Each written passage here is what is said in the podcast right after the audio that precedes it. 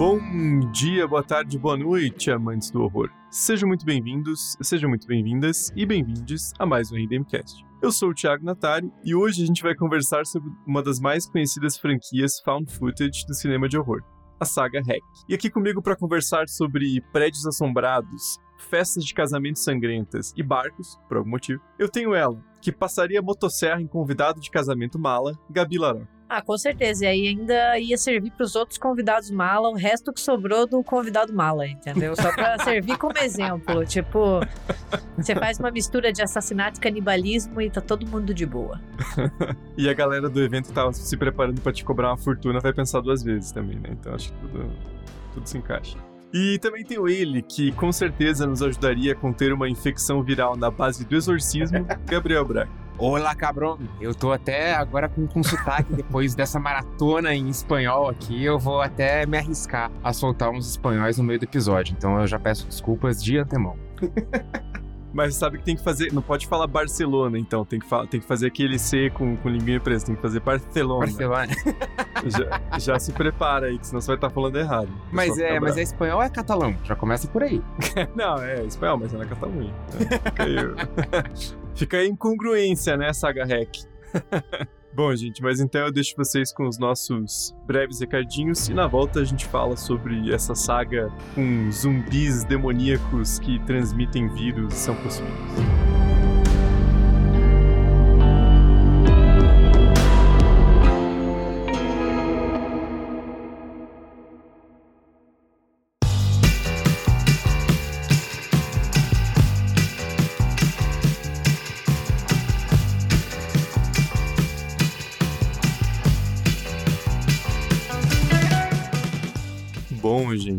Confesso que tô meio enferrujado gravando esses recadinhos aqui na, na volta do RDMcast para 2024.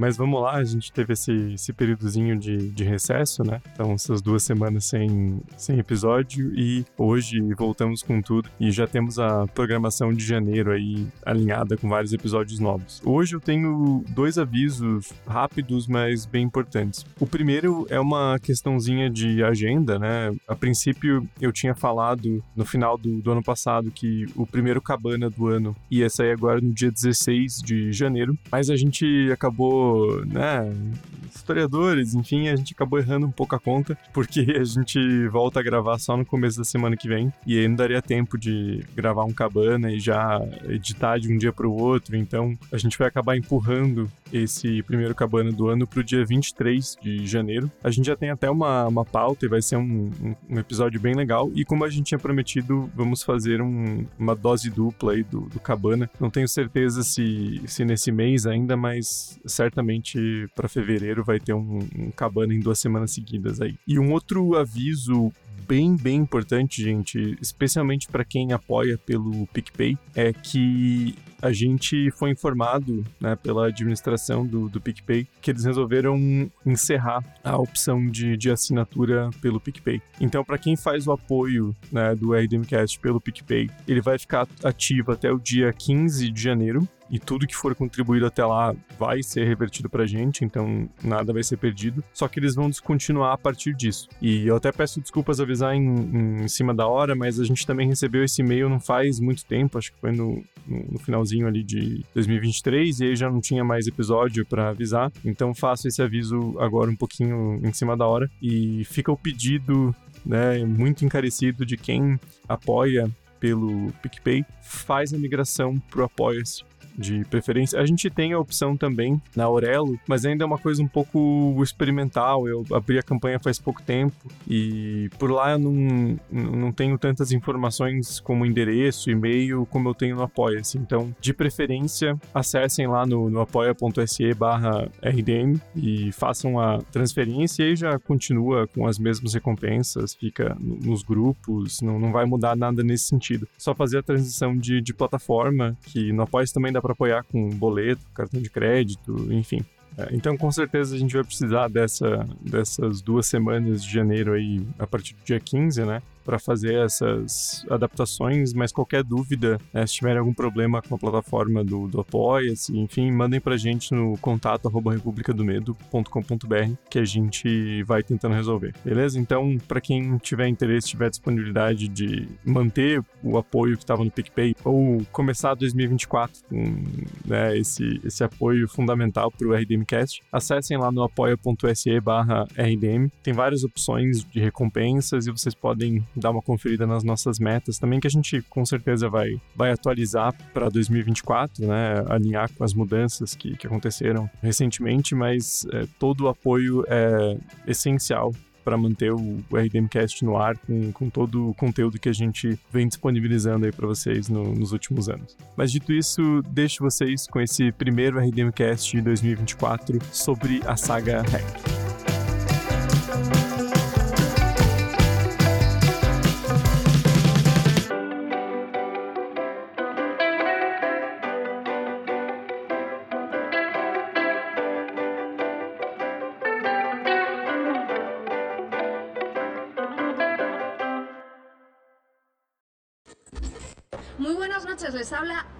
Vidal. Hoy vamos a acompañar a una patrulla de bomberos en su recorrido nocturno por las calles de nuestra ciudad.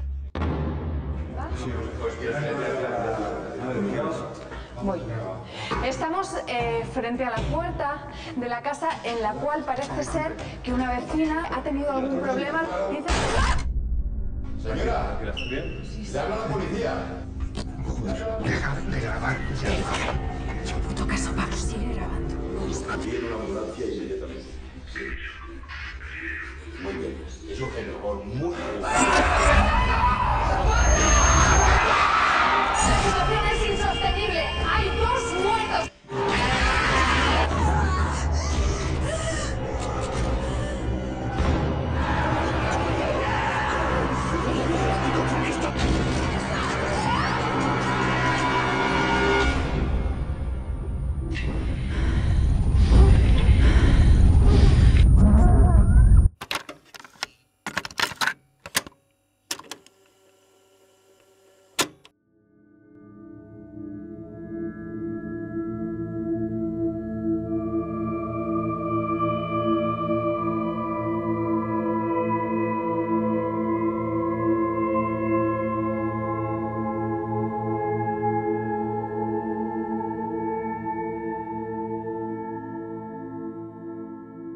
Bom, então a saga Hack, ela tem quatro filmes principais, né? Um de 2007, um de 2009 e aí tem os, o 3 e o 4 em 2012 e 2014. É uma franquia bem recente, né? Ela. Eu até lembrava de ser um pouquinho mais antiga ali na, na, na fase do, do, do, found footage no, no auge, no final dos anos 90 e começo dos anos 2000. Mas ela surge então em, em 2007, né? E a grande mente criativa por trás dos filmes, na verdade, são duas, né? E aqui vamos, vamos gastar o portunhol de um jeito que vai ser vergonhoso, né? Vamos lá. que são o Jaume Balaguero e o Paco Plaza, que são os, os, diretores do primeiro filme de 2007, e eles dirigiram com base no, no roteiro que foi escrito por eles próprios e também pelo Luizo Berderro. E o o original, ele tem um orçamento estimado em cerca de 1,5 milhão de euros, né? Então, um filme relativamente barato, que é um, uma característica bem comum de, de found footage, e ele arrecadou mais de 30 milhões de dólares mundialmente, né? Então foi um filme que foi feito num circuito um pouco mais, mais restrito, né? Na, na, em Barcelona, uma produção não tão grande, mas ele acabou ganhando impulso em vários festivais ao redor do mundo até ganhar um lançamento um pouco mais amplo e fazer um, uma receita bem considerável de bilheteria, né? O enredo do filme, então, na verdade, ele é muito simples, né? Ele é bem no, estilão found footage. Ele segue uma jovem repórter de televisão que acompanha a rotina de bombeiros, né, de uma corporação uh, em Barcelona por uma noite. E ela né, acompanha os movimentos deles, o jantar, eles dormindo e tal, até que eles recebem um chamado de resgate de uma mulher idosa que está trancada no seu próprio apartamento. E quando eles chegam no local, eles ouvem sons animalescos vindos do, do apartamento e invadem e o que eles encontram é algo muito mais assustador do que eles geralmente estão né, acostumados a, a lidar. E o filme escala nesse caos, né, que envolve a polícia, os próprios bombeiros e o governo, né, da região que impõe um, um, uma espécie de lockdown sobre o prédio para evitar que o vírus que está transmitido pelos moradores saia para uma região mais ampla. É, e aí a, a, protagonista, que é a, que é a Anne, ela faz diversas entrevistas com moradores e né, ela e o cameraman vão documentando o máximo possível os acontecimentos, afinal, né, o found footage precisa acontecer, a gente tem que ver o que tá, tá rolando, né? E enquanto eles tentam né, lutar para sair com vida do, do, local. Então, cara, é, é aquela coisa bem típica de found footage, né? Um filme curto, é, ele tem cerca de uma hora e 18 ali de, de duração. E uma premissa bem simples, né? O repórter acompanhando ali até que, pá, né? A gente vai descobrindo aos poucos o que, que tá acontecendo. Parecem zumbis, depois não são zumbis, aí são zumbis, aí, enfim, depois vira uma salada, né? Mas quero perguntar para vocês o que, vocês lembravam, o que, vocês acharam de Rex, se vocês tinham gostado mais uma primeira vez, gostado mais agora. Qual que é a percepção inicial de vocês sobre o, o filme de 2007? Eu vou fazer uma confissão que eu nunca tinha assistido Hack, né? Por incrível que pareça, acho que é um daqueles clássicos que eu, eu nunca tinha visto. E, cara, eu gostei demais, demais agora, vendo. Claro que fazendo a maratona, chega um momento que, que fica um pouco cansativo, principalmente no último. chega um momento, o segundo filme.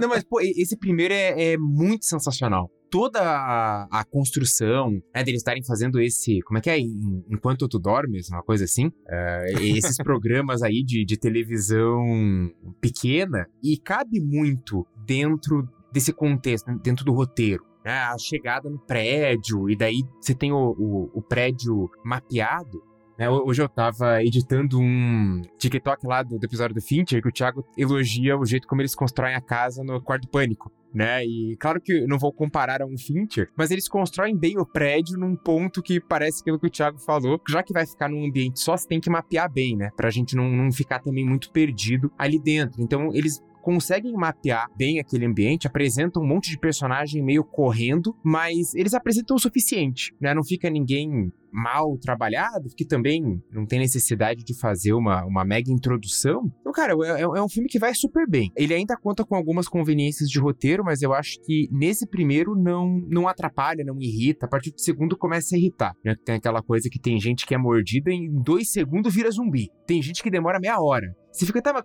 qual que é a lógica? Não tem. É o tinhoso, né? Ele faz o que ele quer. ele que escolhe, né?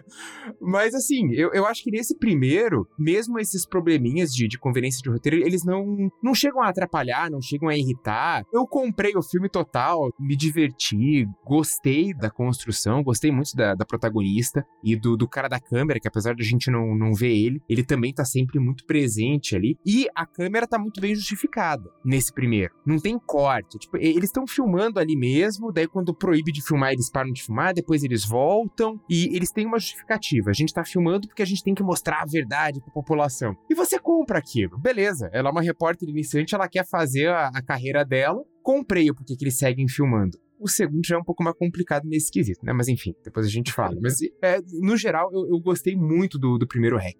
Eu acho que o, o tem uma reputação que é muito justificada, assim, né? Ele geralmente entra na, na lista dos melhores found footage e com muita razão, porque ele é um filme muito bom. A gente tá tão acostumado já com found footage e tem tanta coisa genérica que o Hack, ele surpreende até quando você tá assistindo hoje em dia, né? Alguns anos depois, porque por mais que ele use a fórmula do subgênero, ele não é chato, né? Ele, ele é um filme muito bom. Eu gosto muito dessa coisa claustrofóbica deles estarem presos no prédio, assim, porque eu sinto que com isso e com a câmera de mão, o filme consegue muito transportar o espectador para dentro do prédio com os personagens. Então você sente aquela aflição, aquela angústia de estar tá preso num local que você sabe ser perigoso, mas que você não tem opção para sair. Então, tipo, você se sente muito na, na pele dos personagens. Eu acho isso sensacional. E todas as vezes que eu assisto o Rec, eu acho que ele é um filme que vai envelhecendo melhor. E você vê também como muitos outros começaram a copiar ele em vários quesitos, né? Depois, o resto da franquia é um depois, né? Tipo, realmente, assim, não, não tem muito que se possa falar de, de impacto, mas o primeiro, assim, eu acho que ele tem uma fama muito merecida, porque ele é um baita filme, assim, ele consegue em 80 minutos construir um ambiente aterrorizante. E assim, para mim a cena em que eles ligam a visão noturna da câmera é 10 de 10. Assim. Eu tinha assistido mais ou menos na época em que saiu, mas eu nunca mais tinha revisto. Eu não vi nenhum outro filme da, da franquia até preparar para esse episódio. Então, para mim foi meio que redescobrir o filme, né? E me chamou a atenção como tem várias decisões inteligentes que são feitas ao longo do roteiro. Uma das que eu mais gosto é, bom, primeiro tem uma óbvia, né, que os diretores, né, o Paco Plaza e o Raul Balagueiro, eles chegaram a cogitar no começo colocar a personagem acompanhando policiais, né? Mas aí ficou muito óbvio que policial ninguém gosta, né? Então assim, vamos colocar bombeiro que é um pouco mais mais aceito, tem uma reputação é, um pouquinho melhor, né? Tirando a piada, né? Realmente, é, a polícia tem várias questões estruturais, mas tem várias questões também da, da própria polícia como corporação, ainda mais Brasil e Estados Unidos, né? Mas é, os bombeiros é uma coisa mais, tipo, cara, eles apagam incêndio, eles salvam um gatinho de árvore, entendeu? Não tem muito que você ter uma imagem ruim, né? Então eu acho que isso é um acerto. E também o fato de que o filme, ele é bem curto, mas parece que ele, ele toma o tempo dele, né? Demora pra gente ter uma coisa mais de ação. Assim, ele começa bem devagar, né? Eu acho isso importante, assim, ele começa com a, a personagem ali da Angela dentro ali da corporação dos bombeiros, ela tá acompanhando a rotina deles, né? Eles jogam basquete uma hora, eles vão jantar, aí eles vão dormir. Só aí tem o chamado, aí eles chegam no prédio, investigam. Então, assim, o filme tem essa, essa progressão que é importante para dar essa ideia de realismo, né? Porque se ele começa com ela acompanhando, aí do nada já tem um chamado, aí já tem isso, já... você fica, cara, mas não tem realidade ali, né? E como tem essa coisa de realmente ela tava acompanhando um dia normal na vida dos bombeiros que ela esperava que tivesse algum tipo de ação né, para você ter alguma coisa para mostrar no programa, né? Mas não esperava que fosse um vírus de possessão demoníaca se espalhando no, no, no, centro de Barcelona, né? Então, o ritmo do filme é de maneira geral muito bom. Tem uma parte no meio que ela começa a entrevistar os moradores, que aí você vê que é o filme enchendo linguiça, né? Que alguém cutucou e falou: Meu, tá com uma hora só, cara. Distribuir filme de uma hora é foda, né? Dá uma enchidinha aí pra ver se, né, uma hora e vinte e tal. Mas é a única parte. O resto, eu acho que o filme tem uma progressão muito boa, né? De como ele maneja a tensão do, do enredo. Concordo demais, assim. A parte do meio só é engraçada quando ela vai entrevistar o, o cara lá da, da peruca, que ele começa a ser extremamente racista. E dela, ah, tá, obrigado pela entrevista dele. Pera, mas tá gravando? ela, não, tá gravando, já faz um tempão dele. Pô, pera aí, pera aí.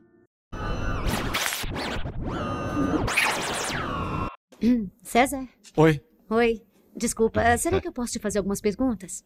Pode. É só pra incluir na nossa matéria, tá? Mas... Peraí que eu vou fazer uma pose. Tem uns chineses que...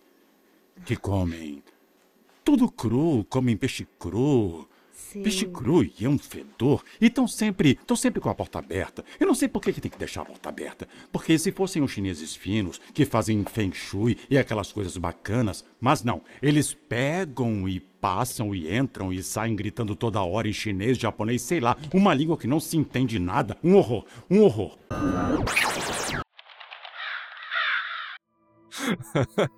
É sempre o risco de conversar com pessoas nessa faixa etária, né? Pode ser um senhorzinho falando uma coisa de boa e do nada solta uma parada extremamente racista. E às vezes esse senhorzinho é seu avô, né? Aí você fica ainda mais sem, sem ter o que fazer, né? Acontece. A reação dela é muito natural, realmente. Mas a, a entrevista da criança eu, eu gosto porque ali, você começa a entender um pouquinho mais do, do contexto. Né? Concordo que tem umas ali que não, não precisava tanto, mas eu, eu acho que a da criança faz bastante sentido ali dentro. Mas isso de, de encher o filme é muito mal de found footage, porque quando você começa é. a assistir eles, você vê que é uma tendência, porque essa tentativa de capturar, digamos, a realidade ou de fazer com que o espectador sinta com que ele estivesse assistindo algo que não tem corte, né? Pressupõe que vai ter entrevistas e às vezes coisas chatas, né? Então eu acho que além da própria questão da duração, eu vejo como um mal dos found footage. Se você for pegar, todos eles têm algumas coisas assim que você fica tipo, porra, mas isso é só encheção, sabe? E você consegue capturar ali aquele momento que você vê que eles estão prolongando um pouquinho, seja para construir ou até assim para falar, não, calma, vamos devagar. É que, é que realmente não tem muito. Não tem muito para onde fugir, né? Porque se não tivesse esses momentos que parecem meio sobras, assim, que não ia pro corte final, né? Tem umas coisas ali que eles eh, tirariam do programa que eles estão fazendo, a gente ia ficar, porra, mas é muito bem editado esse negócio, né? Como é que é found footage ser montado à perfeição? Aí quando tem, a gente reclama também, né? Então realmente não tem como não ter esse tipo de coisa, né? Mas sabe que eu acho que que é comum, porque eu revi a franquia Atividade Paranormal, depois de muitos anos. Eu achei o filme muito lento. E assim, tipo, cheio de coisa que não, não entra em, em, Sabe assim? Que realmente é só filmagem do dia a dia. É chato, tem uns momentos assim. Então, eu acho que é muito uma ferramenta do, do found footage mesmo, assim. Claro que daí ali o diretor também fala, pô, vamos ganhar uns minutinhos a mais também, né? Mas eu acho que tá muito ligado ao formato do found footage. Mas por outro lado, eu acho que por mais que essas entrevistas ali deem uma quebrada no ritmo do filme, eu acho que funciona muito bem para estabelecer o cenário, né? Porque é, isso é uma coisa muito interessante do, do hack, né? O Braga até fez referência ao Quarto do Pânico, mas o Quarto do Pânico, o David Fincher, com um orçamento muito maior, ele foi lá e mandou construir a porra do, do interior da casa inteira em sete, né? E aí, pá, fazer os traveling shot dele e tal. Aqui, como é um filme espanhol, né? Com Bom, espanhol catalão? Foda-se, né? Não tem ninguém aqui da, da causa catalã que vai ficar puto com a gente. Mas enfim, o filme é filmado em Barcelona, vai, vai, espanhol. Você não tem um orçamento muito grande, você não tem diretores super experientes, então eles filmaram em locação. Tudo que a gente vê é dentro do prédio que é um prédio que de fato existe em Barcelona, né? Então, eles realmente usaram os apartamentos ali, né? E eu acho que isso, por mais que seja um pouco na base do improviso, né? Por mais que seja meio assim, é, para salvar o orçamento, eu acho que é muito importante pro filme, porque você tem que ter uma noção de realidade do prédio, né? Não pode ser aquela coisa de, porra, eles estão só num estúdio, cara, é, parece falso, é só sair daí. E ter aquela coisa do prédio meio antigão, né? O, aquele hall de entrada acaba ficando muito icônico, né? Porque é só ali o, a entrada tem um portão que leva para lugar nenhum, né? Um portão de garagem do prédio. E aí tem a escadinha do lado, né? Então é o negócio ser meio raiz, assim, né? Meio prédio antigão, acho que faz muito parte do mistério ali, né? Deles entrarem,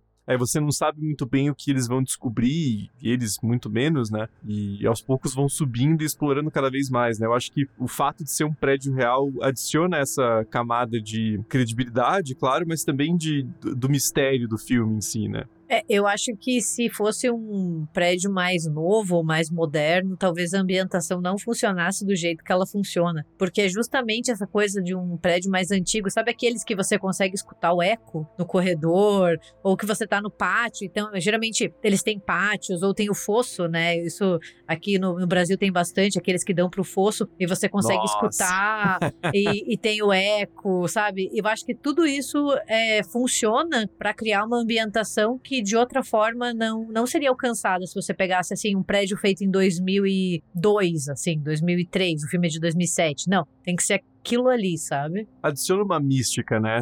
Prédio antigo tem as coisas. Que nem você falou, ah, o prédio de 2000, cara, não dá nem tempo de criar um fantasma ali, né? Agora, um prédiozinho dos anos 60, 70 já dá, né? E o que você falou é muito verdade. Eu morava num, num prédio. Bom, o prédio que eu moro também é antigo, mas o, o outro que eu morava tinha um esse fosso, né? E era bem assim, minha cozinha dava pro fosso. Aí você abria a janela da cozinha, era tipo aquela coisa bizarra, assim, aquele eco do caralho. Aquelas teias de aranha que deviam estar tá lá desde 1980. É um prédio que tem história, né?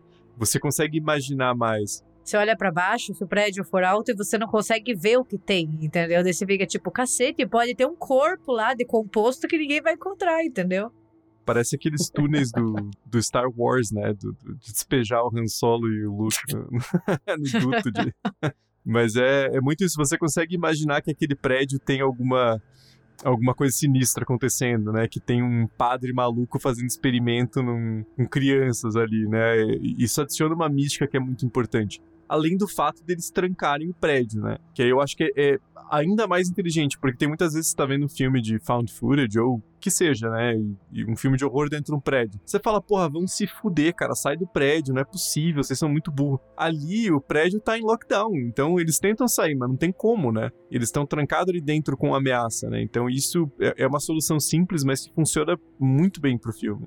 E já adiciona ainda mais mistério e tudo, e, e aumenta essa sensação claustrofóbica, que é um prédio grande, assim, de, de corredores amplos, né? Você não tem aquela sensação tão de estar tá num cômodo só, né? Uma coisa. Só que eles têm que dar algum jeito. Então, enfia plástico no prédio inteiro, você não pode chegar perto da janela, não tem como sair e tem um zumbi lá dentro. Pronto, já criou todo esse clima de tensão de uma forma razoavelmente simples, né? Não é nada muito refinado, né? Não precisa de uma grande complexidade. Você, ó, tá todo mundo preso agora, né? Como vocês falaram, justifica o negócio deles não, não saírem dali correndo, né? A gente, ah, que gente burra, é só ir embora. Não, não tem como ir, então agora a gente vai mostrar o que tá acontecendo, que é o dever de jornalista, e daí você tem a, a mulher lá que quer o marido de volta, só que ele tá lá de fora com remédio, a criança que tá ruim, e você vai descobrindo aos poucos as coisas. Entra aquele aquele mané lá do, do Ministério da Saúde pra mandar em todo mundo. não, aqui, ó, agora eu, eu que mando. Deus, você não manda porra nenhuma, né? Daí entra mais não sei quem. Ah, não pode sair ninguém, agora obedece o cara do Ministério. Daí as pessoas estão virando zumbi. Ah, vamos amarrar ela aqui no pé da escada. Acho que é, essa é a decisão mais, mais burra que tem, né? Vamos amarrar essa moça aqui no pé da escada. E daí a gente vai tomar susto cada vez que a gente precisar subir ou descer.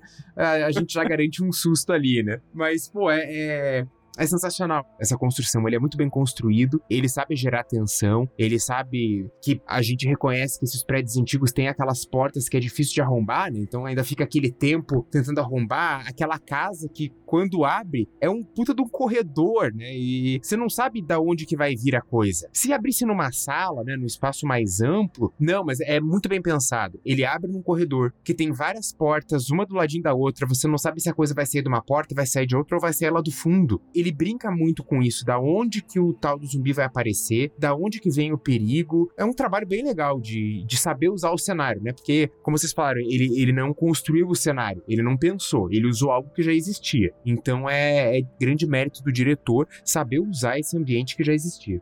Não, e realmente, né? Não é um prédio contemporâneo que você fala, ah, pega sol na face norte, não sei que horário, na face sul, não sei que horário, na face leste, oeste. Ali é tipo, amigo, se pegar um sol três horas da tarde, considere isso no lucro. Então é, é, um ambiente muito escuro, né? E, e, o filme, boa parte é à noite, né? Então você realmente tem esses cantos obscuros, cheios de sombras que você não tá enxergando muito bem, né? E isso é, é muito bem usado porque, vamos lá, né? O filme ele tem um orçamento bem reduzido, então não vai ter muitos extras, ele não pode colocar muita gente ali dentro do prédio e, e, também não pode colocar muitos zumbis, mas isso eu acho que acaba trabalhando a favor, né? Porque é aquela coisa meio The Walking Dead, né? Se tem 100 mil zumbis, tá de boa. Você passa uns, uns restos de, de, de zumbi ali, um umas tripas e passa no meio, tá de boa. Se tem um zumbi, fodeu, né? Então, é, você ter uma ameaça um pouco mais localizada, né? De primeiro é aquela senhorinha lá que eles têm que trancar. Aí depois aparece mais um e mais um. E você tem essa coisa da, das pessoas que estão ali no, no prédio,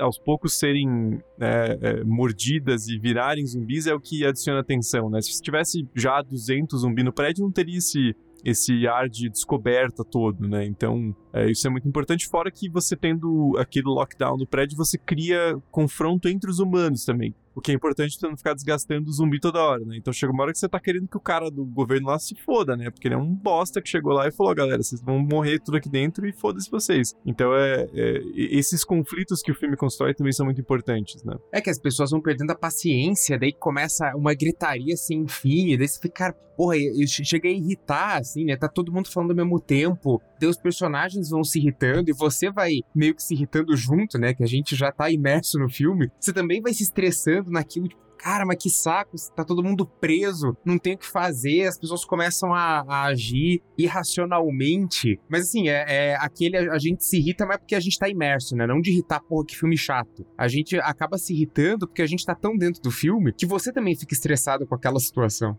É, irrita porque é algo que provavelmente aconteceria, né? Você trancar uma galera e falar assim, ó, se virem aí, a gente vai largar vocês e boa sorte, sabe? É, é comum, além de toda a questão claustrofóbica, eu acho que depois do Covid a gente consegue se relacionar ainda mais com essa questão, sabe? Do, ah, vocês têm que morrer porque senão o vírus vai sair, entendeu? Daí você fica tipo, tá, tem que tomar cuidado, a gente entende, mas e essa galera que tá ali? Tem criança, tem idoso, né? E, e é um descaso com essas pessoas também, né? Então você entende, você se põe no lugar deles. Nessa parte o filme é muito humano, diga-se de passagem, porque ele ele faz a gente sentir muita empatia pelos personagens, por essa situação que eles estão ali. Seja a família que foi separada, porque o, um membro tá lá fora e um membro tá dentro, sabe? É, é bem, bem tenso.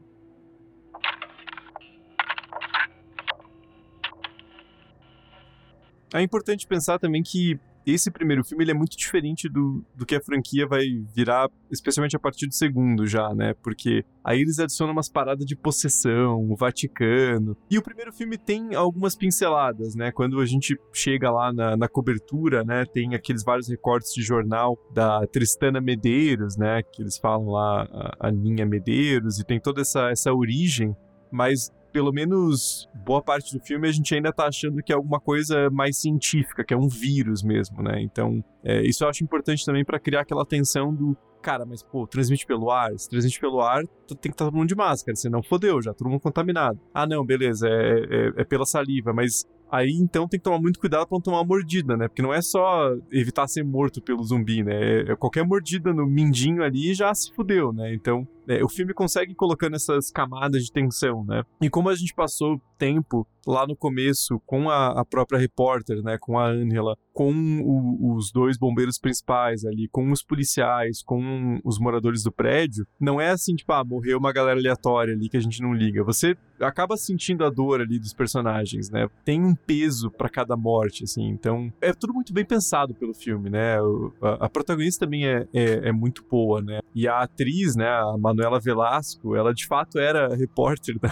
na, da TV local na, na, Espanha, né? Então, eles pegam uma pessoa que realmente sabe o que tá fazendo ali em termos de, de, de da reportagem, de fazer narração e tal. Então, eles conseguem criar uma sensação muito orgânica, né? É tipo, pô, você acaba comprando a ideia de que é uma repórter que foi filmar os bombeiros num, numa noite de trabalho e acabou esbarrando na maior catástrofe possível, né? Ele consegue criar essa coisa muito crível. Né? É que o filme parte muito da premissa, assim, né? O lugar errado, hora errada pra coitada da repórter. E, e você sente o desespero dela e, e você pensa, putz, eu também estaria, né? Porque você tá fazendo teu trabalho e você só deu azar de estar no lugar errado quando a merda acontece. Ela convence muito a gente nessa, nessa transmissão do desespero, sabe? É, e uma coisa que eu peguei aqui, né, dando uma pesquisadinha meio superficial sobre o filme, mas que você comparando com o produto final realmente faz sentido, é que os diretores, eles meio de sacanagem, se eles mantiveram um clima bem tenso no, no, set.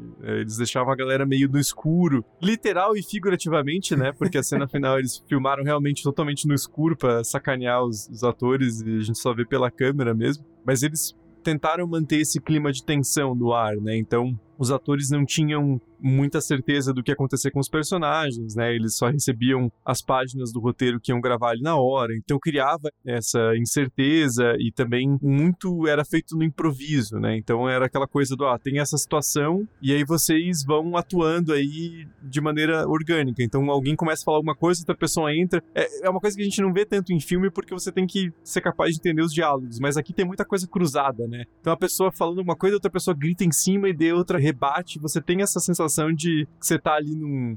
É, é, tipo assim, podia ser uma reunião de condomínio acirrada, mas na verdade tem zumbi no meio, então a galera já tá, né, no, no mais alto nível ali de, de, tensão e todo mundo puto e desesperado, e isso transparece muito no filme, né? Essa coisa assim do, dos atores estarem sentindo um pouco isso e também de você ter essas surpresas, esses improvisos. É, é uma coisa que deve ter sido uma merda de, de gravar o filme, apesar de ter sido rápido, né? Mas é uma coisa que é importante para você ter esse senso de desorientação mesmo, né?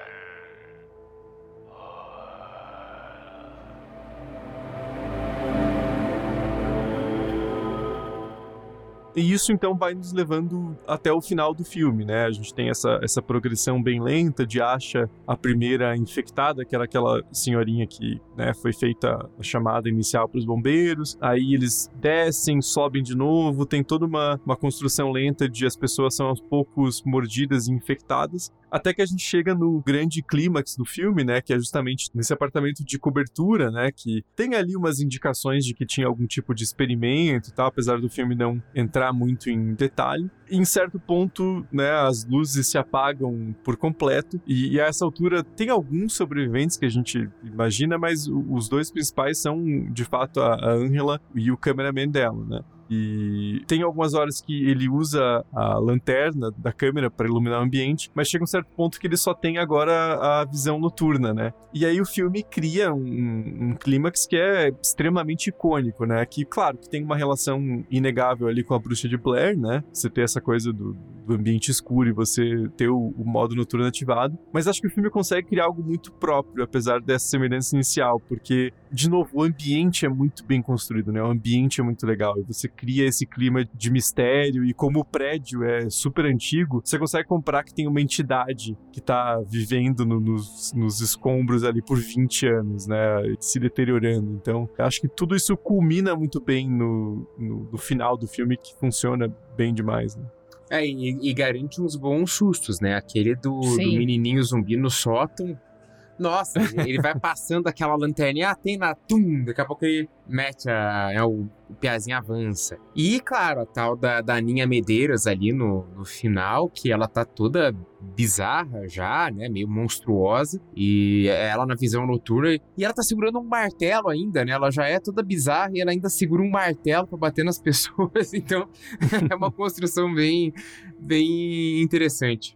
Eu acho que o, o, uso da visão noturna da câmera é um toque muito perfeito pro final, assim, porque você já tá fechado naquele lugar junto com os personagens, você já tá sentindo todo aquele desespero, e daí quando já não tem luz, assim, daí a única solução é ativar a visão noturna, parece que fica tudo ainda mais bizarro, né? O tom, tudo assim, vai deixando mais assustador. Eu acho que eles acertaram muito em fazer esse final ali no sótão, com esse tipo de iluminação, sabe? Não, e não é artificial, né? Isso acho que é uma coisa muito importante, que os diretores realmente colocaram a galera no escuro ali, os atores vendo quase nada, e o que a gente tá vendo ali realmente é a, a visão da câmera, né? Porque dá para fazer isso com efeito digital também, né? Mas não fica tão raiz, né? Então, eu acho que isso adiciona também essa, essa camada. E aí, para quem nunca viu o filme e for assistir, essa cena soa um pouco familiar, né? Claro que, de novo, tem a comparação com, com Bruxa de Blair, que é inevitável, mas também o, o Hack, ele inspirou muita coisa que veio depois, né?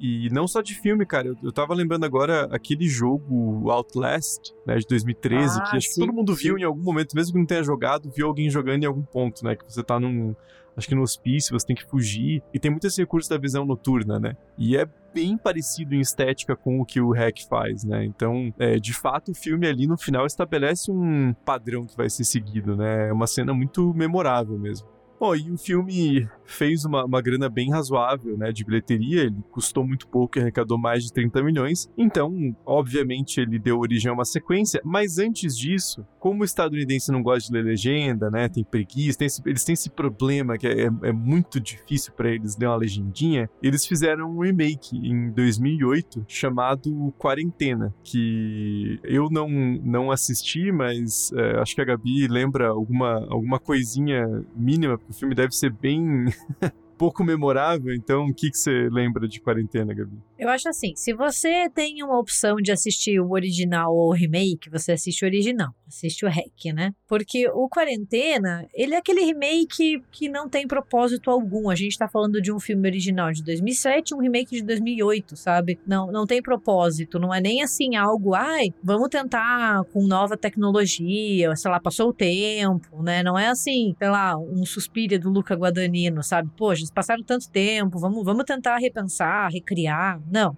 É justamente surfar na onda de um filme que fez sucesso, né? E a gente sabe que found footage não exige um grande orçamento. Então, assim, mercado estadunidense, Hollywood já fica de olho falando, porra, legal, né? Ali com alguns milhões, que para eles é nada, a gente consegue fazer um filme e ganhar ali um retorno. Colocaram a Jennifer Carpenter, né? Que, tipo, era um nome ali que no começo dos anos 2000, 2010, tava bem alto, na verdade, né? Ela ainda é bem conhecida, mas assim, a gente tá falando bem época pós Emily Rose, né? Essas coisas assim. Então, tipo, ela tava bombando dentro do terror. Teve Dexter e assim por diante. Mas o, o, Quarentena, ele, ele quer ser um remake, mas ao mesmo tempo ele muda muita coisa, tipo assim. A explicação do, do que tá acontecendo é diferente, sabe? Então eles mudam isso, né? Se no REC tem toda aquela ligação com a Tristana, né, com a Nina Medeiros, aqui eles já vão para uma coisa mais arma biológica, entendeu? Tipo, então assim, é, é, é uma pegada bem mais Estados Unidos. Quando você vê assim, você entende as mudanças e eu pessoalmente acho que o REC original é muito mais eficaz, porque a gente já tá, assim, quando você vai assistir quarentena, você já tá até acostumado, já esperando, né? E quando eles mudam algumas coisas, você fica, putz, não precisava, fica meio genérico demais, né? Mas assim, ele segue bastante, tanto o final, assim, do sótão, sabe? Ele tenta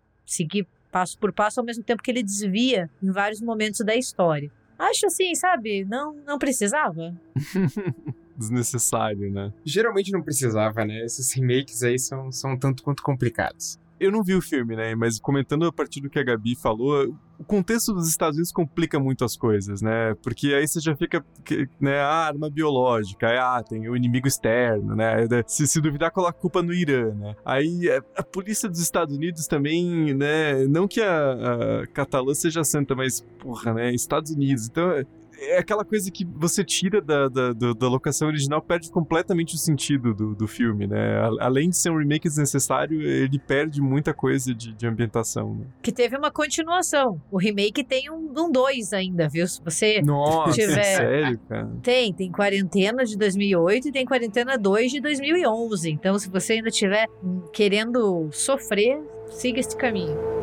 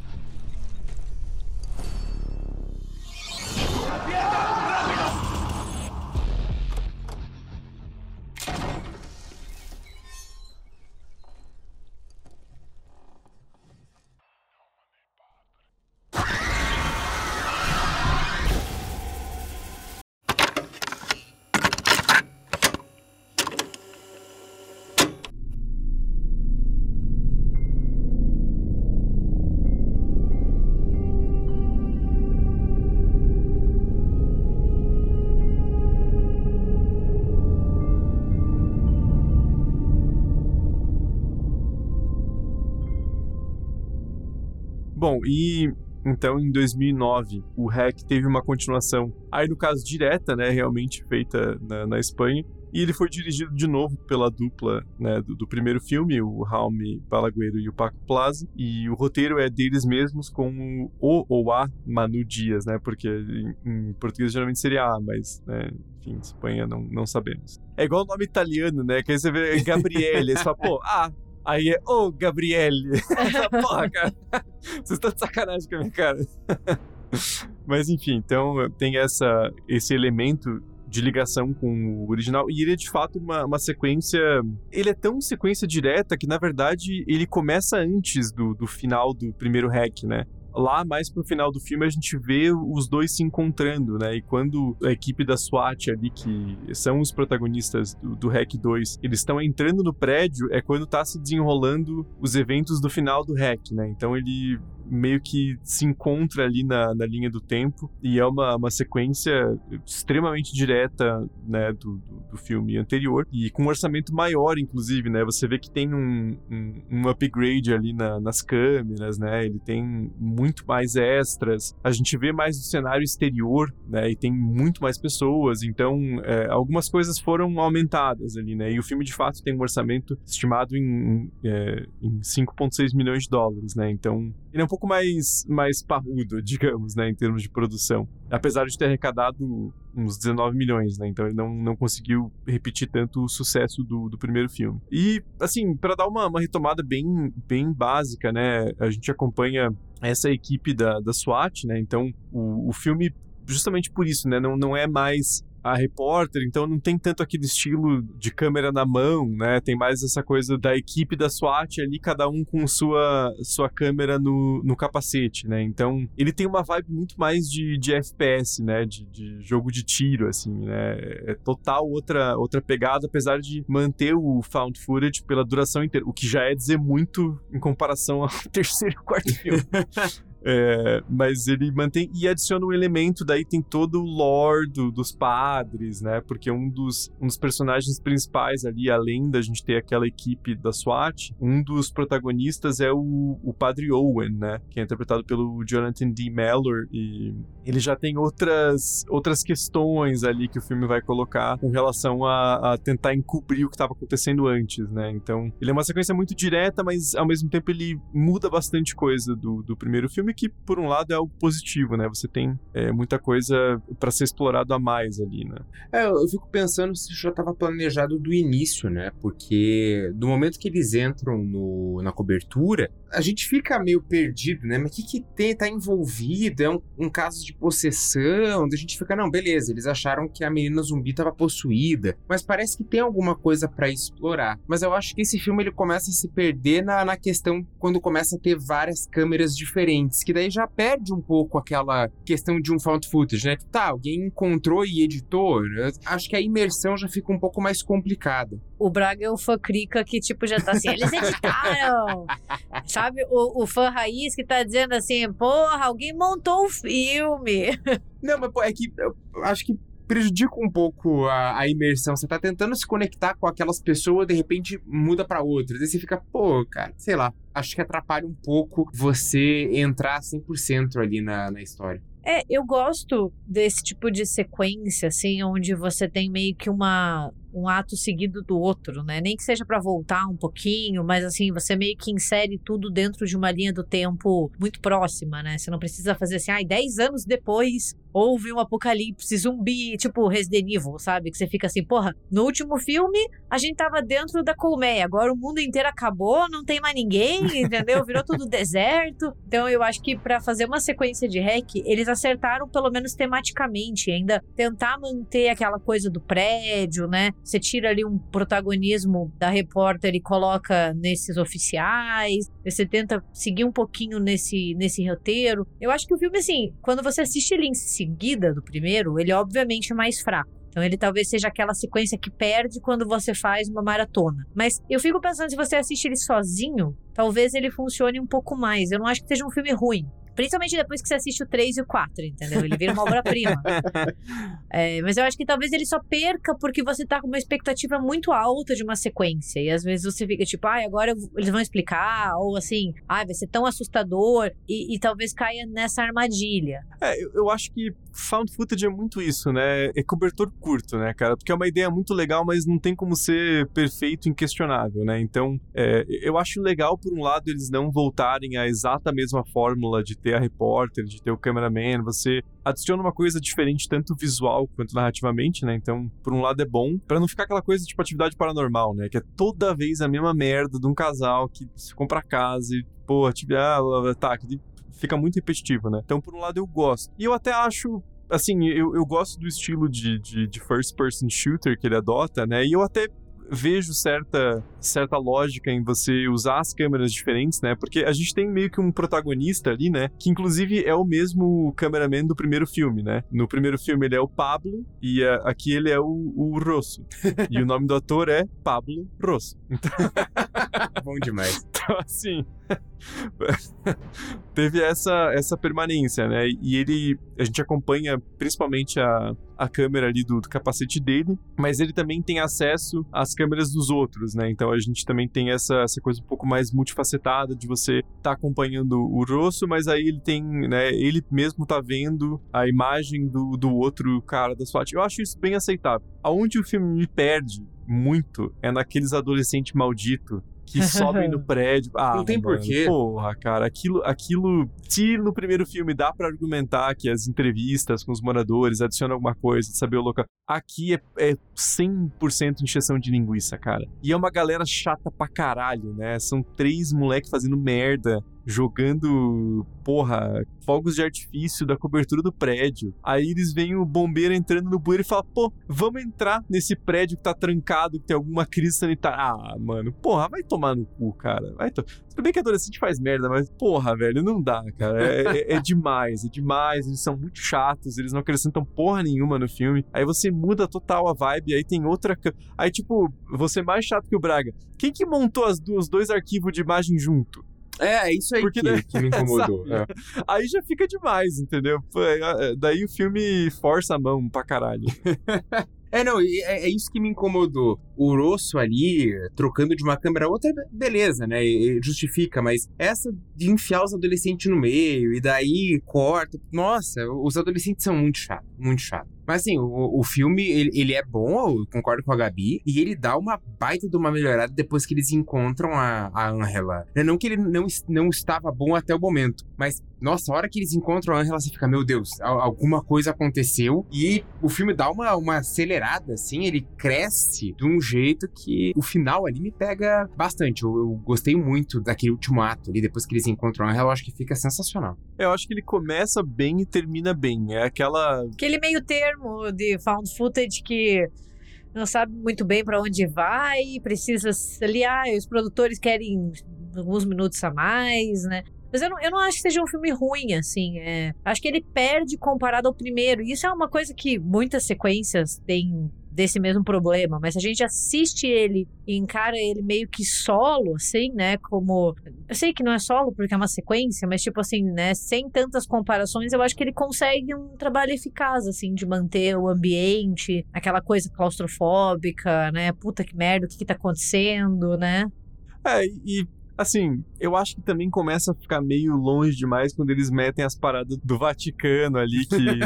Porque, assim, como a gente falou, né? No primeiro filme, ele tem esses certos recortes, mas não é algo que é muito explorado, né? Fica bem no ar ali, no ar sem trocadilho, né? Se é um vírus ou o que que tá, o que que tá rolando ali, né? A gente tem é só vírus uns... ou é o capeta? Você fica tipo assim. Então. É um vírus do capeta. É, então. Aí no segundo, ele vai muito mais hardcore na parada religiosa, né? Eu acho que é uma mudança de tom meio brusca, assim, porque, cara, essa sequência não tava prevista, assim. Eu, nossa, mas acho muito difícil que os caras fizeram o primeiro filme já pensando numa sequência. É, tem muito cara de coisa meio forçada ali, né? Então, para ter mais história, para ter mais conflito, eles começam a criar essa coisa de que, na verdade, é, a menina Medeiros, ela tava possuída pelo demônio, né? Mas, na verdade, é um demônio transmissível, porque ele é muito filho da puta. Né? Então, o padre que tava lá, que, né, meio que sequestra a menina ali, mantém várias crianças em cativeiro, ele tava tentando descobrir a cura, porque ele é um padre cientista, né? Ele é um exorcista barra né, é, biólogo. Então ele tá tentando né, descobrir uma, uma solução.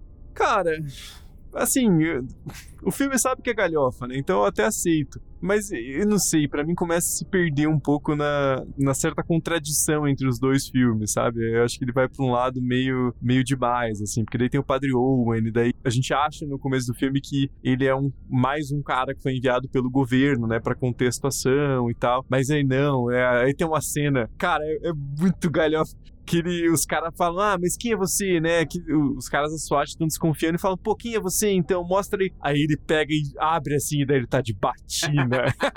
mas ele faz um jeito muito dramático, assim, né? ele rasga, pá! É muito Eu, na bom, verdade, cara. sou um padre.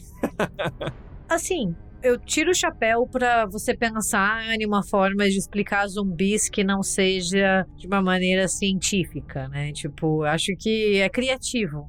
Pelo menos isso, né? Porque a gente tá tão acostumado a, a zumbis, assim, desde, desde o Romero, assim, a ou ser uma coisa que vem do espaço, ou é algum vírus que muta, né? Algo ali, tipo, de laboratório, que eu acho interessante a explicação sair um pouco disso e brincar, assim, tipo, pô, é, é um vírus da raiva que tá mutando, ou é uma coisa sobrenatural, é os dois, né? Tipo, pô, daí você já tem o Vaticano. Eu penso muito que o Vaticano, essa presença, ou essa representação do, do Vaticano no filme tem muito a ver com o fato da Espanha ser um país muito católico. Nossa, então, sim. eu fico, eu fico pensando muito nisso, assim, que essa, essa presença constante do, do padre, o padre com o padre cientista, toda essa questão de possessão demoníaca, talvez eu acho que dialogue ainda mais com o público espanhol. Não que o Brasil não seja católico, mas eu acho assim, eles têm uma tradição até maior que a nossa. Então eu, eu fico pensando nisso. E por mais que seja galhofa, porque, tipo, beleza, você começa a falar, tá, um demônio transmissível, que daí tem, tipo, uma forma meio de verme depois, quando ele é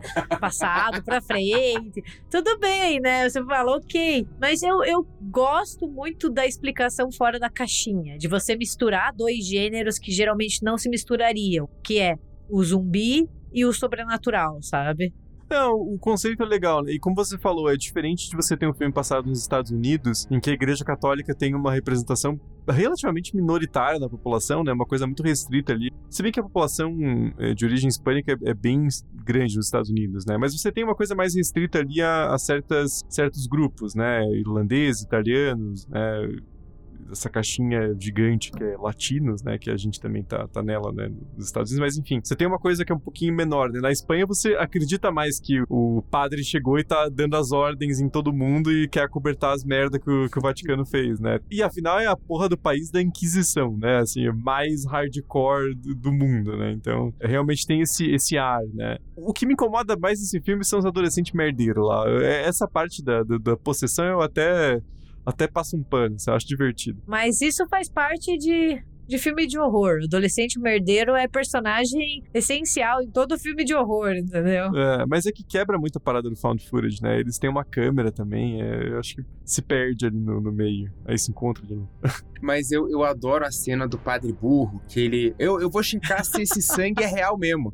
Daí ele bota um pouco na frente dele e pede pro cara segurar do lado. Cara, se você tá fa- falando um latim ali, o sangue que tá do teu lado vai escutar também, bicho. Se você não levou pra outra sala, né? O sangue tá do ladinho, daí o sangue da frente dele pega fogo e o que tá na mão do cara também. É uma cena muito boa, cara. Faltou ele assistir o, o Enigma de Outro Mundo, né? Bem, bem isso. Faltou, faltou. Ele não viu os caras testando sangue, né? Ah, cara, eu achei muito maravilhoso. Daí O sangue do tubo de ensaio pega fogo. Daí ele, não, eu tenho que ir agora atrás da menina que eu vou tirar sangue dela. cara, que, que doideira. É uma parte muito maluca, assim, do roteiro, mas é um, é um maluco bom, né? É aquele maluco que você compra, porque aquele padre tá completamente alucinado no, no objetivo dele, e você compra que ele vai fazer o que precisar, mesmo que todo mundo morra. Ele tá atrás do, do objetivo, e daí eles explicam, né, que a menina só aparece quando tá tudo escuro, porque os anjos que caíram do céu vivem na escuridão. e daí a câmera da luz noturna revela um poço que não existe, um armário, um quarto. E fica, cara, que coisa mais doida. Mas como você já tá na metade do filme, você fala assim, beleza, né? Eu compro. Acho que esse, esse é o maior, a maior façanha do filme, porque você já tá tão entretido que você fala, beleza, beleza. Demônio viral? Ok. Ah, a câmera ilumina o lugar? Ok, eu compro tudo. Mais, mais, mais. E eu acho que o personagem do padre é muito bem feito, porque ele gera muitas questões, né? Porque o, o ator, ele é inglês, então, tipo, claro, acho que ninguém aqui é fluente em espanhol. Mas, pô, o cara é inglês falando espanhol, você percebe que tem um sotaque muito é, estranho ali, né? Que as palavras saem com uma naturalidade bem tipicamente inglesa, né? Então, fica essa coisa assim de, meu, o que esse cara tá fazendo aí, né? Qual que é a relação dele com toda essa história? E, e gera um conflito também muito interessante de que o prédio continua em lockdown. Apesar da equipe de- da SWAT ter, ter entrado, o prédio ainda tá trancado, ninguém sai. Então o padre ali, como ele é o, o grande comandante ali da operação, ele tem esse poder de dar as ordens nos caras da SWAT, né? Porque eles falam, ó, se vocês não fizerem o que eu tô mandando, ninguém vai sair daqui. Então ele tem essa, esse, essa autoridade, né? Que, de novo, gera um conflito para além do, dos zumbis, né? E aí o filme também, ele acaba sendo mais um filme de ação, né? Porque você tem mais grana, você tem muito mais zumbis e você tem também a equipe da SWAT ali, né? Não é um cameraman e uma repórter que só podem fugir, né? Você tem a galera realmente indo na bala com, com os zumbis, né? Então, é uma sequência que eu gosto. É que nem a Gabi falou, não é tão bom quanto o original, tudo bem, mas se você comparar com o terceiro e o quarto, é. Puta, é o poderoso Não, é uma né? obra-prima. Você fala, nossa, que filme maravilhoso, assim.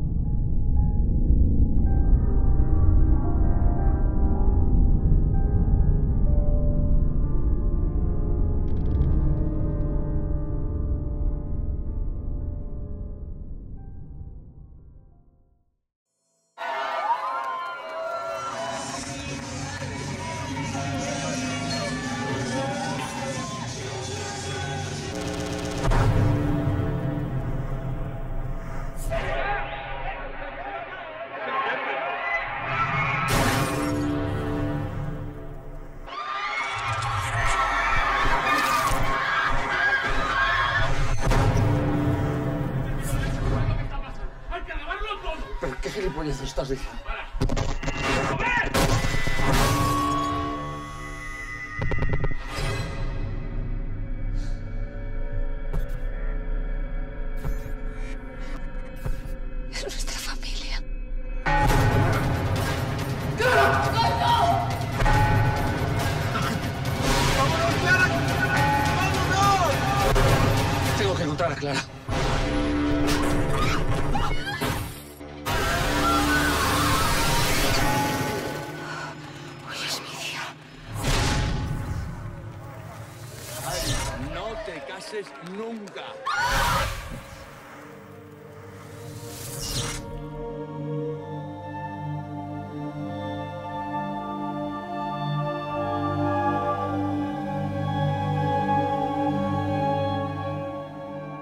Então o segundo filme, apesar de não ter tido um, um, né, um rendimento tão grande assim, ainda foi lucrativo, pensando que o orçamento é muito baixo, né? Então a saga Hack teve mais duas produções, né? Que a gente vai falar meio junto porque os filmes têm uma, uma história de produção meio interligada, né? Que são o Hack 3 Gênesis de 2012 e o Hack 4 Apocalipse de 2014. E por que, que eu digo que eles são.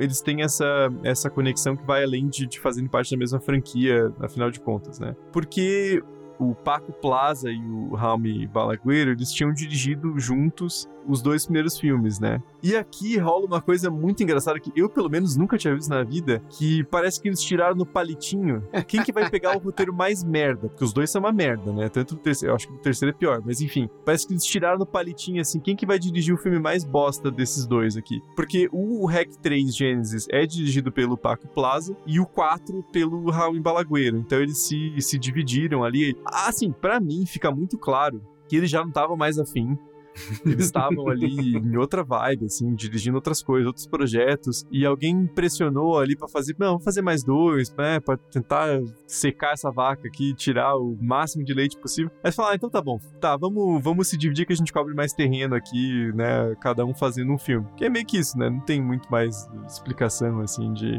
né, ah, é porque eles têm uma visão muito diferente, né, não, é porque acho que eles estavam querendo se livrar dessa porra logo. Mas, ó, eu, eu vou defender o terceiro, porque eu, eu Ah, gostei Braga, do terceiro. Não, Braga. Não, não, não, não, não, não, não. Eu vou te expulsar do. do- É um casamento. Daí eu- chega lá o maluco que não faz o menor sentido aquela explicação. Ah, que eu trabalho na clínica de veterinária, eu fui mordido por um cachorro e tô aqui. Não faz o menor sentido aquela porra, porque já ficou estabelecido que eles já sabiam da clínica e tal. Não faz o menor sentido. O cara demora quatro horas pra virar um zumbi, daí quem ele morde demora 10 segundos. Não faz o menor sentido. Mas daí o noivo tá lá querendo encontrar a noiva e ele bota uma armadura medieval e ele sai de espada. o espada não, né? Primeiro ele sai com uma, com uma massa, depois ele pega a espada, daí a noiva pega uma motosserra. Cara, é, é, é tudo assim muito, muito exagerado. Eu dei muita risada com esse filme, eu gostei. Eu gostei. Detalhe, a espada que ele usou pra cortar um bolo, né? Que você dá pra cortar na mão um bolo, se quiser. Ela tem um fio que corta membro num, numa paulada só, cara. Pô, isso é muito impressionante, assim. O cara que afiou essa espada de cortar bolo pra arrancar a cabeça de zumbi é um visionário, cara. Esse cara tinha informação confidencial aí, que não, não foi revelada, né? Mas é que tem que estar tá afiado, senão o, o, pode traçalhar o bolo, né? Então é melhor que esteja realmente muito afiado para fazer aquele corte limpo no bolo ali. Uma coisa que eu gosto muito desse filme é que a solução para você imobilizar os infectados é recitar uma prece. Eu acho, tipo, Nossa, tipo, sensacional, assim, como eles... Ai, caralho. É, é do nada, né? Tipo assim, então eles realmente se jogam completamente nessa coisa da religião e nossa, é, é, muita farofa, né? Eu acho que é um filme que ele sabe que ele é farofa e ele abraça isso. E... No segundo filme até tem alguma coisa ou outra do padre ali fazendo uma. meio que um pré-exorcismo e o zumbi parando, mas é muito pontual, assim, é uma cena ou duas, né? Aqui no terceiro, cara, chega uma hora que. Eu vou dar spoiler, foda-se, porque acreditem, eu tô poupando vocês de não ter que assistir esse negócio. O padre fala num sistema de som. E daí todos os zumbis param, cara. Porra! Porra, a solução é mais catolicismo? Oi? você tá me dizendo que a solução para essa pandemia né, é você botar um padre da Ouro Verde ali pra fazer um. Pô, isso tá uma prece, cara. Pô, é foda, né? Puta, por um lado, eu, eu entendo que ele, em tom, ele é completamente diferente do quarto filme, né? completamente, assim, ele, ele é meio que uma autoparódia de hack, né? É. Ele já vai total, assim, pra uma coisa sanguinolenta e tal. E tem o Sponge John, Tipo, Cara, que é uma sim, versão. O Juan Esponja, nossa, cara, sim, sim. Eu acho que isso mostra como o filme é, como o Thiago falou, é uma paródia. Assim, filme tipo, zoado. é, um, É, é um. Vamos abraçar a galhofa, vamos ser ridículo mesmo, entendeu? O problema é que eu não achei graça. É, é foda, porque você tá vindo do segundo filme, que tá em um clima, né? Ele, o segundo filme ele todo, tem toda essa ambientação, você vem do primeiro e do segundo. E daí você cai de paraquedas num filme que não tá se levando a sério mais. Você fica muito tipo, tá, o que, que eu perdi nessa história? Eu acho que faria muito mais sentido você colocar o 4 antes, que daí é uma sequência mais direta do segundo filme, tem o mesmo tom, e aí você lança esse depois como meio que um spin-off, né? Porque, vamos lá, o filme como a gente já falou, né? Não vou dar um plot aqui, porque foda-se, né? O filme mal tem roteiro. é um casamento que depois a gente vai descobrir que, na verdade, não é uma sequência, ele tá se passando até antes dos eventos lá no prédio, né? Porque, como o Braga falou, tem esse tiozinho aí que foi mordido por um cachorro que tava infectado, que, se eu não me engano, eles puxam lá o cachorro do, da menininha do primeiro, primeiro filme. filme. É, o Max, acho que é o nome dele. Assim, tá, né? Beleza, qualquer merda. E daí no final a gente vê que quando eles estão é, saindo lá do casamento, tá passando na TV os eventos do prédio. Então é, é pro filme ser ao mesmo tempo, né? Só que, puta, cara, em termos de tom, ele é, não poderia ser mais diferente, né? Até os próprios infectados. Eles demoram muito mais para mostrar sintomas, né? Como o Braga falou, os dois filmes anteriores é mordeu, dá 10 segundos já tá já tá virando zumbi, tá ficando possuído já, né? É, mordeu, fodeu. É, mordeu, fodeu. Meu, aqui o, o, tiozinho, ele, porra, curte o casamento, toma um champanhe, dança uma macarena, ele faz tudo ali. Ele, porra, ele passa a festa inteira aí quando é conveniente pro filme, ele vira zumbi, assim, do nada, né? Mas, pelo menos, esse filme, ele, nos primeiros 20 minutos, ele mantém o found footage. De uma maneira safada, né? Assim, que ele abre com o DVD do casamento, né? Tipo, mano, os noivos morreram, o que que...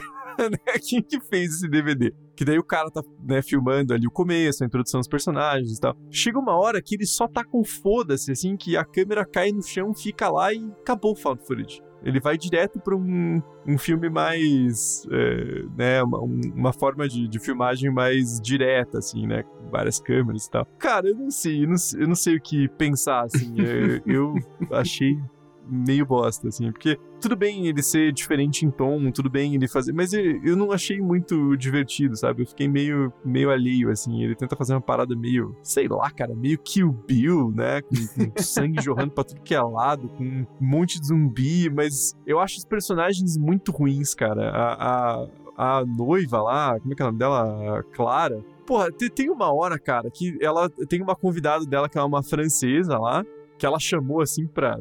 Sei lá por que que elas nem se conheciam. E ela transa com outro cara lá que era convidado noivo. Aí a, a, a, a mina, a Clara, ela vira pra ela e fala assim: Nossa, é por isso que toda francesa tem fama de, de vadia. O que, que é isso, cara? Porra, velho. da onde veio isso, cara? Do nada, né? Porra, que gratuito, cara. Ah, então, É, toda a galera ali da, da moral cristã, pô. A- a- Eu vou, vou defender que faz sentido a noiva fazer esse comentário escroto. Porque a França não é católica, né? Pra caralho. Porra, bicho. É umas coisas muito fora do, do, do tom do próprio filme, né? Fora que tem gente que é mordido e demora cinco horas igual o tiozinho do, do casamento, e tem o maluco que é mordido ali e vira zumbi em 10 segundos, né? Não tem, tem consistência nenhuma, né? Tudo bem, vai. Não, cara, mas o, o Rui Esponra ali, como a, como a Gabi lembrou, tá aí o, o cara, ah, por que, que você não tira essa porra dessa roupa, né? Tá tendo um apocalipse zumbi. Ai, que eu tô pelado por baixo. Ele tem que ficar Nossa. correndo de zumbi vestido de, de Rui Esponja. Ele é tão escrachado que fica bom. Eu me diverti muito vendo esse filme. Eu, eu, eu gostei, eu gostei. Eu, vou, eu defendo o Hack 3. Melhor que o segundo, você diria? Cara, eu vou te dizer que eu gostei mais do que o segundo. Ah, não não é melhor, não é melhor, mas eu gostei mais. Vai se fuder. Ah, Braga, não é possível, cara. Cara, a, a- a moça pega uma serra elétrica, ela sai cortando todo mundo lá, depois ela abandona a serra elétrica, passa a encontrar com o noivo. Faz algum sentido? Não faz, mas ela tá nem aí. Ah, mas a própria cena da Serra Elétrica, pra mim, é é um exemplo claro do filme tentando ser muito fodão, badass, e sendo uma merda. Porque, né, ela tá com o amigo do, do noivo ali e eles têm toda a chance de fugir. Aí ela fala assim: não. Eu vou parar de fugir e vou enfrentar meus problemas. Aí ela serra três zumbi e fala: Ah, tá bom, larga. E daí o cara morre, porque ela cagou pra ele, assim. Ela só foi lá e serrou três zumbi e falou: Ah, você se vira com essa faquinha que você tem aí. Não faz sentido nenhum isso, cara. Ela é romântica, ela quer o noivo. O noivo não é o marido, que ela casou já. Ela, ela quer o marido. Ela tá ali louca pra, pra ter a noite de núpcias ali. Eles querem finalmente, porque sabe como é que é, né? Essa galera religiosa é só depois de casar. Então dá super justificativa. Eles estão tão cheios ali de vontade de consumar o casamento que eles vão enfrentar todos os zumbis ali pra isso. Aí, descobrimos o conceito do filme. Ah, não, mas, ela, ela tá grávida, né? Tanto que se fosse o Zack Snyder, ia ter bebê zumbi. Mas como não era o Zack Snyder o diretor, É, faltou visão ainda. Ia ter um bebê zumbi, com certeza. Com certeza. Não, e daí o final do filme só, né? é, De novo, não é spoiler, cara. É, é spoiler, mas vocês vão agradecer que vocês não precisam ver o filme. daí ele quer vir pra uma parada super dramática, assim, né? Que deles morrem juntos, né? Tipo, nossa, olha como eu tô sendo romântico, né? Mas, Cara, de novo, né? Não tem nada a ver com o resto do, do filme, cara. O Paco Plaza tava chapadão quando ele fez esse filme.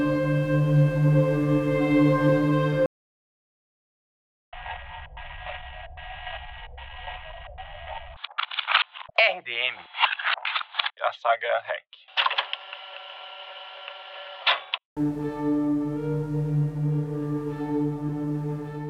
Mas aí em 2014 a gente tem a outra sequência, né? O Hack 4 Apocalipse, né? Porque não tava bíblico o suficiente, né? Então, se o terceiro é o Gênesis, o 4 tem que ser o Apocalipse, né? E aí, porra, ele dá um, um 180 fudido, né? Porque o, o terceiro filme é essa coisa espalhafatosa ali do casamento e tal. Aí o quarto ele é uma sequência direta do, do segundo, mas assim, bem direta, porque ele mostra uma equipe de resgate indo lá pra tentar salvar quem que tava no prédio, né? Então ele volta brevemente pro cenário do prédio, e você tem de novo aquela coisa, né, do- dos militares, se bem que o, o policial lá, bombadão, é um médico, né? Por algum motivo ele, ele é policial e médico também, beleza. Pra economizar, você, você economiza em personagem, economiza em ator, faz, faz dois trabalhos ali, ó. paga um salário só, né? Que funcionário público, né? Tem estabilidade de carreira, você paga uma pessoa só, né? Tá certo. Aí eles vão pra um barco, né? Porque, sei lá por quê, né? O- né? Tipo, ah, para fazer uma quarentena ali, para né, fazer testes nessas pessoas que foram resgatadas, mas não se sabe se elas estão infectadas ou não. Até aí tudo bem, beleza, eles vão pro barco. Só que daí, cara, o filme Possessão Demoníaca. Oi? Não estava sabendo. que ele não conversou com o terceiro filme. Né, o, o, o ali, o diretor, ele brigou com outro cara, e daí eles fizeram um, um filme completamente diferente, porque o terceiro, ele vai 100% na parada religiosa, né, o, o padre é o único que consegue acalmar os zumbis, recitando um versículo, sei lá o quê, e daí o quarto, ele dá o cavalinho de pau e vai total na pira científica, né? Ele vai total no não, precisamos do sangue da Medeiros para isolar, para fazer um antídoto, porque é a única forma de conter a epidemia. Cara, pô, peraí, né? Como assim?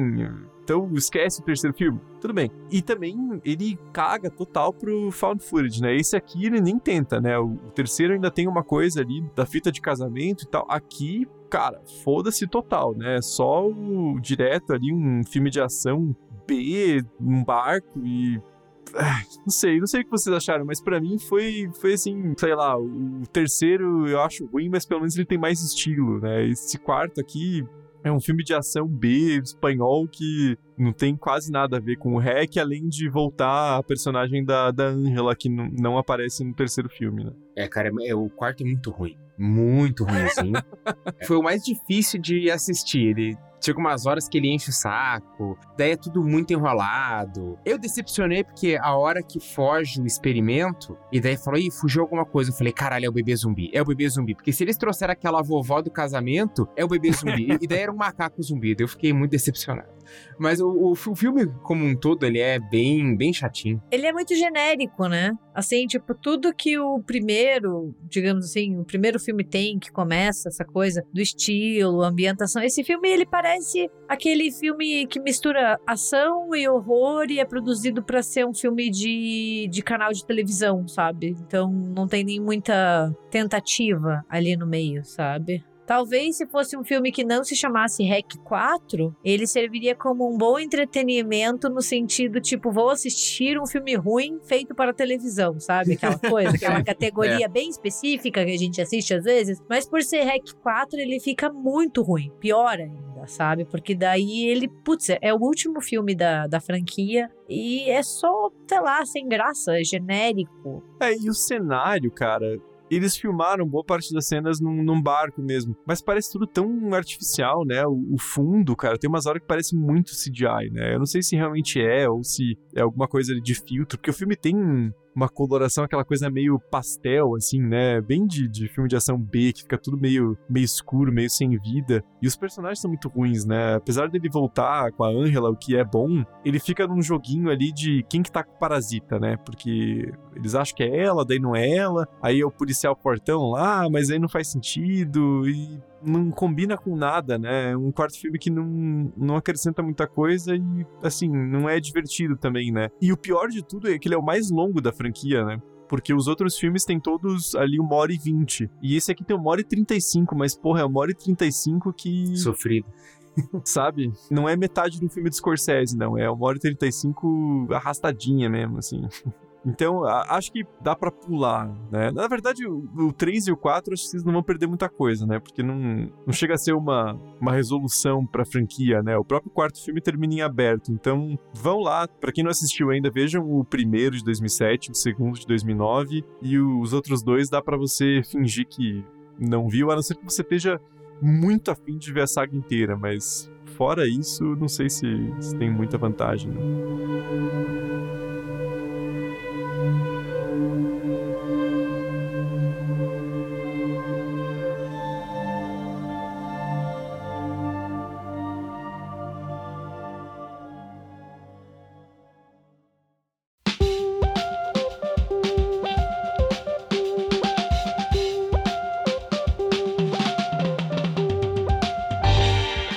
Bom, gente, então vamos chegando ao final de mais um é, RDMcast. Eu queria deixar aqui uma, uma mensagem pro nosso ouvinte, que no Spotify aparece apenas como Pedro, que o Pedro, ele é muito fã de, de Saga Hack. Faz uns alguns meses que ele está pedindo, de maneira muito dedicada, um episódio sobre a Saga Hack, porque, puta, eu não lembro qual foi o primeiro episódio que ele pediu, mas várias vezes depois ele, ele solta um comentário assim, que eu acho realmente divertido porque ele meio que não dá continuidade assim. Ele fala, ah, pô, galera, vocês poderiam fazer um EP sobre Saga Hack como se fosse uma ideia nova, assim. Então, foi uma, uma, uma, insistência que valeu a pena e, e né, a gente até pede desculpas, Pedro, porque a gente tem um nosso processo, né? A gente vê teu comentário, aí a gente anota como ideia no Trello, aí a gente grava, aí um tempo depois o episódio é lançado. Então, tem o nosso processo, mas finalmente né, está no ar, então fica aí essa, o nosso abraço pro, pro Pedro. Então comentem com a gente o que vocês acham da, da saga Rex, se vocês são tão fãs quanto o Pedro, ou tão cagando igual os diretores, né, que não quiseram nem fazer juntos